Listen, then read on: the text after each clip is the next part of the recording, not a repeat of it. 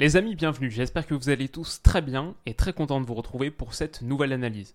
L'OM s'incline au Vélodrome contre Tottenham et est éliminé de toute compétition européenne au terme d'un match absolument rocambolesque, absolument dingue et si frustrant pour, j'imagine, les Marseillais, même pour moi, un Lyonnais. Je vous promets, j'étais au bout de ma vie à la fin de ce match.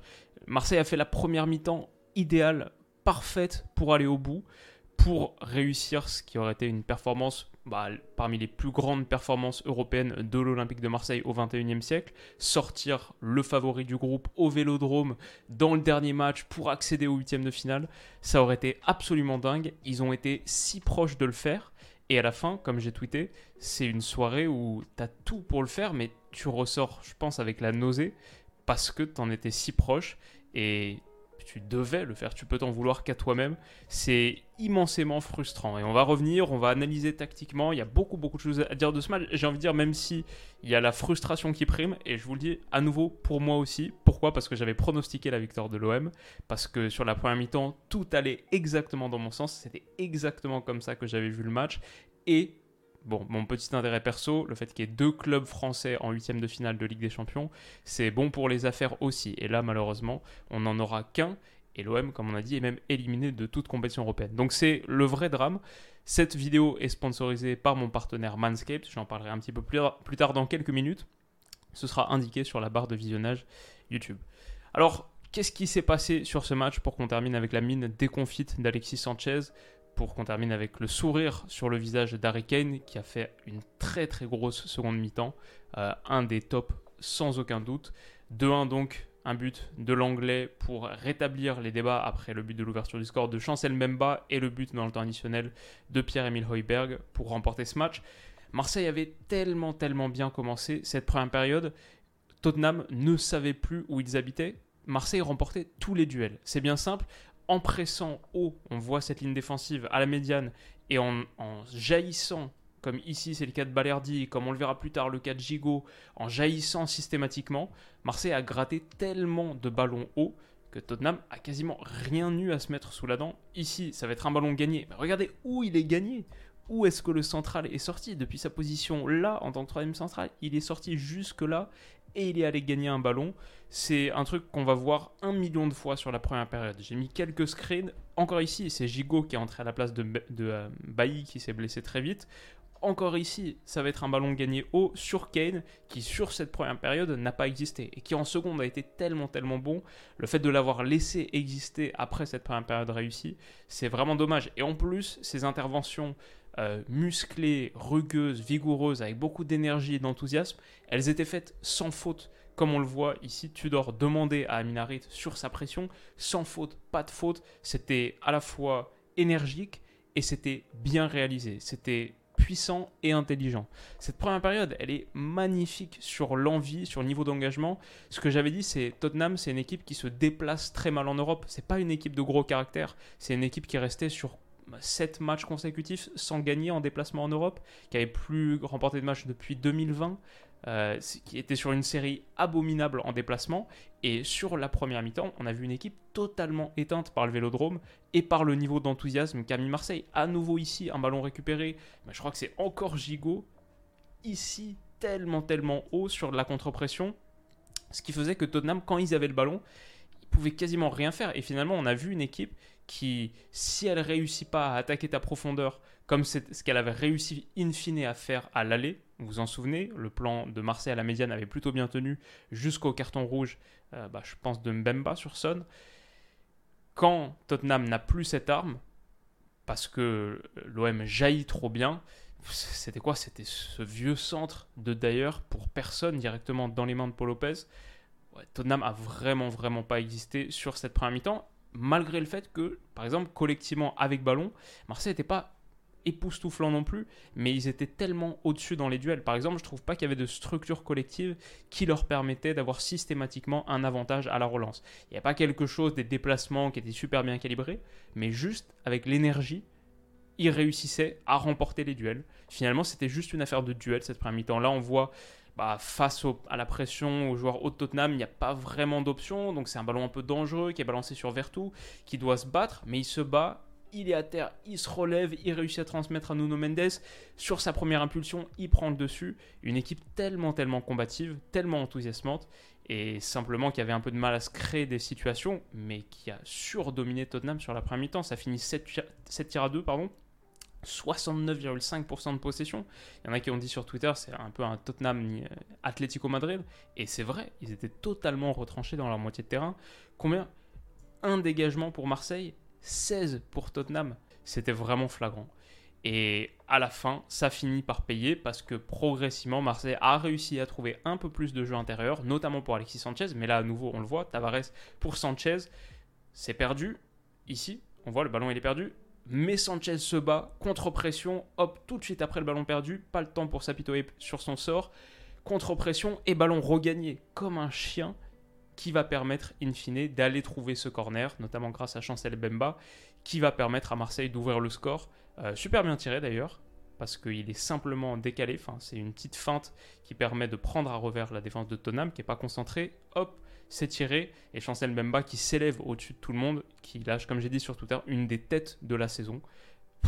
sa détente verticale impressionnante, le smash parfait avec les abdos, enfin cette tête-là, elle m'a rappelé celle de Basile Boli 1993 parce que en plus elle est exactement au même moment, enfin quasiment. Euh, Boli contre l'AC Milan c'est 43e minute si je me souviens bien ou juste avant la mi-temps. Bah, celle-là dans le temps additionnel, juste avant de regagner les vestiaires. Normalement, le match doit s'arrêter là. Normalement, tu dois poursuivre sur ta lancée en seconde période. Voilà, 1-0, tu rentres au vestiaire. C'est le moment pour, au sortir des vestiaires, mettre Tonham totalement au fond du trou, faire exactement la même performance. Parce que Tonham n'a rien à proposer. Et en plus, un Tonham qui se présentait sans Romero défensivement, j'en avais parlé, mais surtout offensivement, sans Richarlison et sans Kulusevski à à la demi-heure de jeu, Son doit sortir à cause d'un choc avec Bemba au niveau de la tête, commotion cérébrale peut-être. Tottenham a plus d'attaquants sur le banc. Quand Son sort, Conte fait entrer Bissouma, qui a fait un super match d'ailleurs, mais il n'y a plus d'attaquants. Tu, ne dois pas permettre à Tottenham de revenir au score à 1-0. Le match, il doit être terminé à ce moment-là. Et tu dois les mettre encore plus au fond. Le truc, c'est que Marseille, et là je crois c'est le moment déterminant, c'est le score effect trop fort. L'effet du score qui joue sur comment tu te comportes, et Marseille a trop reculé. Dès les 5 premières minutes de la seconde mi-temps, Marseille a abandonné son plan de jeu qui avait si bien fonctionné sur la première période, un peu obnubilé par ce score qui les qualifie, et Marseille recule. C'est comme si ce but était arrivé finalement un peu trop tôt. Parce que Marseille recule, concède un coup de pied arrêté, ce coup de pied arrêté excentré d'ailleurs qui est tapé patte gauche par Perisic, qui est vraiment le pur joueur ambidextre. Du coup, ça m'a ça, intrigué parce que dans ma tête, Perisic, c'était quand même plus un joueur droitier. Je me souviens de son but contre la France en finale de Coupe du Monde, plein d'autres trucs. Je sais qu'il peut jouer, qu'il a les deux pieds, mais je le voyais un petit peu plus droitier. Non, je suis allé voir sur Google, en fait, il tape les penalties du gauche comme du droit. Même les penalties, les corners aussi. Et là, ce coup de pied arrêté, bah, par exemple, il le tape pas de gauche. Pour l'anglais qui réussit à prendre le dessus, qui se rachète parce qu'il avait été totalement dominé par Bemba sur l'ouverture du score. Et Là, il tue Rongier.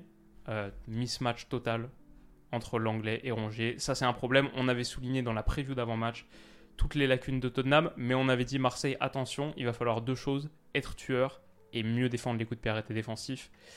C'est terrible parce que c'est ça qui te coûte le match. Et, la qualif et tout, quoi. C'est horrible. L'anglais se rachète et heureusement, même. Enfin Marseille a vraiment eu cette période de flottement au retour des vestiaires. Ça, c'est une autre image pour l'illustrer.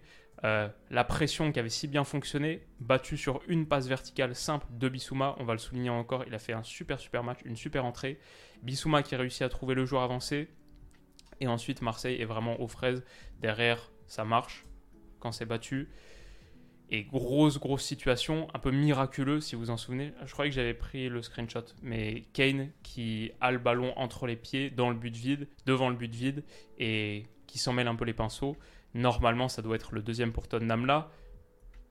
Ah bah c'est cette situation finalement. Ouais, c'est non parce que pardon, excusez-moi, juste ici c'était, euh, je crois c'est Paul Lopez qui la sort d'une super manchette. Quelques minutes plus tard, hop, c'est là Kane avec le ballon dans les pieds, qui rate la manquable sur une transition offensive où à nouveau Marseille a manqué de concentration et de jus aussi. J'ai trouvé que niveau énergie, c'était vraiment très difficile pour Marseille à partir de l'heure de jeu. Il y a vraiment eu ce mur physique à l'heure de jeu. Et je mettrai une grande partie de la contre-performance là-dessus. Je pense que physiquement, Marseille a vraiment, vraiment beaucoup manqué d'énergie.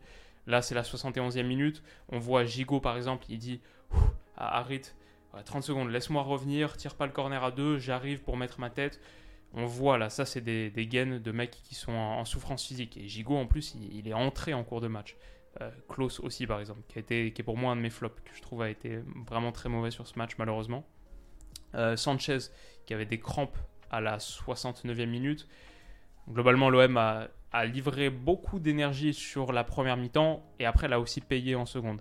Ça, ça a coûté vraiment cher et c'est dommage.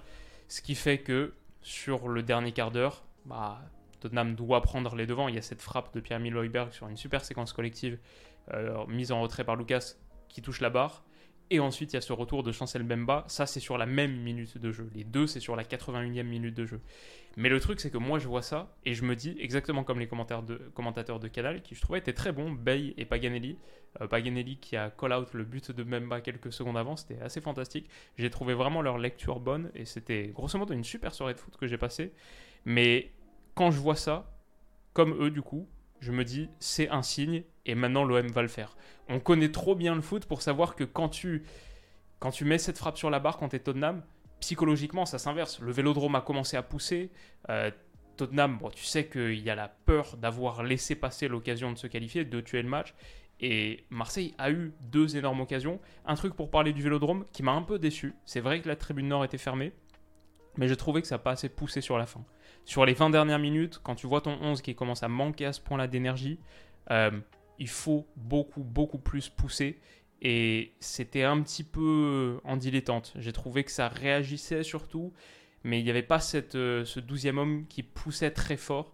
Et je pense que ça a manqué parce que cette fin de match, tu peux la rendre totalement folle. Il reste à la fin, il reste quelques minutes de jeu, 10 minutes même. Un but te qualifie pour les huitièmes de finale. Et ouais, ça n'a pas assez poussé. Mais Marseille s'est procuré deux énormes occasions quand même, et c'est ça qui donne un peu la nausée. À la fin, l'immense frustration. Sanchez, cette frappe déviée par Perisic, sinon c'est au bout, sinon c'est au fond, pardon, totalement au fond. Euh, Yoris s'est battu. Perisic, peut-être l'homme du match, avec Kane. Les deux ont été immenses. Et côté marseillais, je dirais Harit et Mbemba, je pense. Après les flops, on, on en a un petit peu parlé, on finira peut-être à la fin. Il y avait cette grosse occasion. Et ensuite, sur l'entrée d'Under, ce centre magnifique, beauté au second poteau, enroulé parfaitement sur la tête d'un autre entrant, c'est Adkolasinac, qui rate. C'est pas l'immanquable, mais c'est une immense occasion qui doit aller au fond.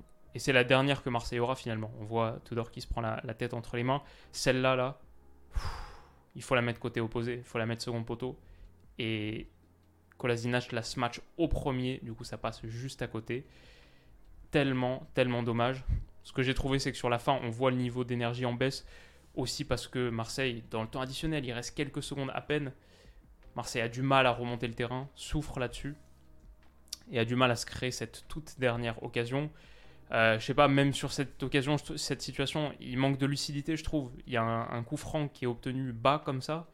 Il faut en profiter pour le tirer. Il faut, faut, que Paul Lopez le tire et le mette dans la boîte parce que tu n'as pas le temps de t'empêtrer dans ta moitié de terrain pour essayer d'aller tenter un centre, qui est ce que tu vas faire de toute manière. Il reste une minute. Et Marseille le joue vite. Manque de lucidité ici pour moi, à l'image d'une équipe qui a vraiment manqué d'énergie mentale sur la fin. Je trouve que Caboret a pas fait une bonne entrée aussi, parce qu'il doit être beaucoup plus menaçant dans la profondeur, et il était trop latéralisant sur les dix dernières minutes. Ça n'a pas permis à Marseille de profiter de sa fraîcheur sur le côté droit, c'est dommage. Et ensuite, tout ça, ça se finit de la pire des manières, avec la fin qui est dramatique. On voit tout d'or ici. Marseille est éliminé de toute compétition européenne à cause de ce dernier but. Euh, bien sûr, ce que tu veux, c'est marquer le deuxième pour vivre la soirée folle, mais avec un partout, grâce au résultat du Sporting qui a perdu à la maison contre Francfort, Marseille est encore en Europa League. Et à la dernière des secondes, je crois que le coup de sifflet final est sifflé sur le ralenti du but. On voit même plus les joueurs reprendre la pelouse. C'est le dernier, le dernier coup de pied dans le ballon ce, soir-là. Bah, crucifie totalement le vélodrome. Et ça fait 2-1 pour Tottenham. Match de dingue. Euh, pour moi, vraiment, Marseille avait les cartes en main. Au vu de sa super première période, le rapport de force, la physionomie, Tottenham au fond du trou, Son qui sort. Tottenham a plus d'options offensives. Euh, ouais, c'est vraiment. Je pense que dans mon, Mon deuxième flop, j'ai parlé de Klaus. Mon deuxième flop, c'est Tudor parce que les changements n'ont pas eu l'impact nécessaire et le changement d'attitude à 1-0, alors que tu venais de faire la première mi-temps parfaite, c'est ça qui est, aussi problématique. Peut-être l'effectif a été un peu court finalement, parce qu'au niveau énergie sur la fin, ça s'est vraiment ressenti. C'est vrai que je pense comme les commentateurs, j'aurais bien aimé voir Payet entrer pour mettre un petit peu plus de folie dans ce match. Mais peut-être un de mes flops, c'est le Vélodrome aussi. Je, après, j'étais pas au stade, donc c'est dur de le percevoir. Mais sur la seconde période, après le but de l'égalisation de Tottenham, il y a vraiment eu un niveau d'enthousiasme qui a baissé et de, de chant, de folie qui a baissé. Pour moi, c'est là que le stade doit contrebalancer et tout de suite réagir, tout de suite refaire basculer le match dans la folie, alors qu'il a été un petit peu éteint à partir de ce, but, mais peut-être c'est juste les, micros qui n'étaient pas au bon endroit. Je sais pas. Match très frustrant dans l'ensemble, et du coup, Marseille éliminé de toute compétition européenne, alors qu'ils avaient fait une partie plus que convenable. 16 tirs à 7, 64% de possession, cette première mi-temps extraordinaire. Bon, finalement, c'est Tottenham qui s'en sort et qui ira en huitième de finale de Ligue des Champions à la première place. C'est dingue. J'espère que cette vidéo vous aura plu. Si c'est le cas, n'hésitez pas à mettre un petit pouce bleu. Moi de mon côté, je vais me coucher parce que je suis très très fatigué. Et on se retrouve demain pour parler du Paris Saint-Germain contre la Juve. Plein d'autres aventures à suivre aussi. Euh, quelques, quelques surprises qui viennent dans les, dans les jours qui viennent sur la chaîne. Prenez soin de vous et de vos proches et on se dit à bientôt. Bisous.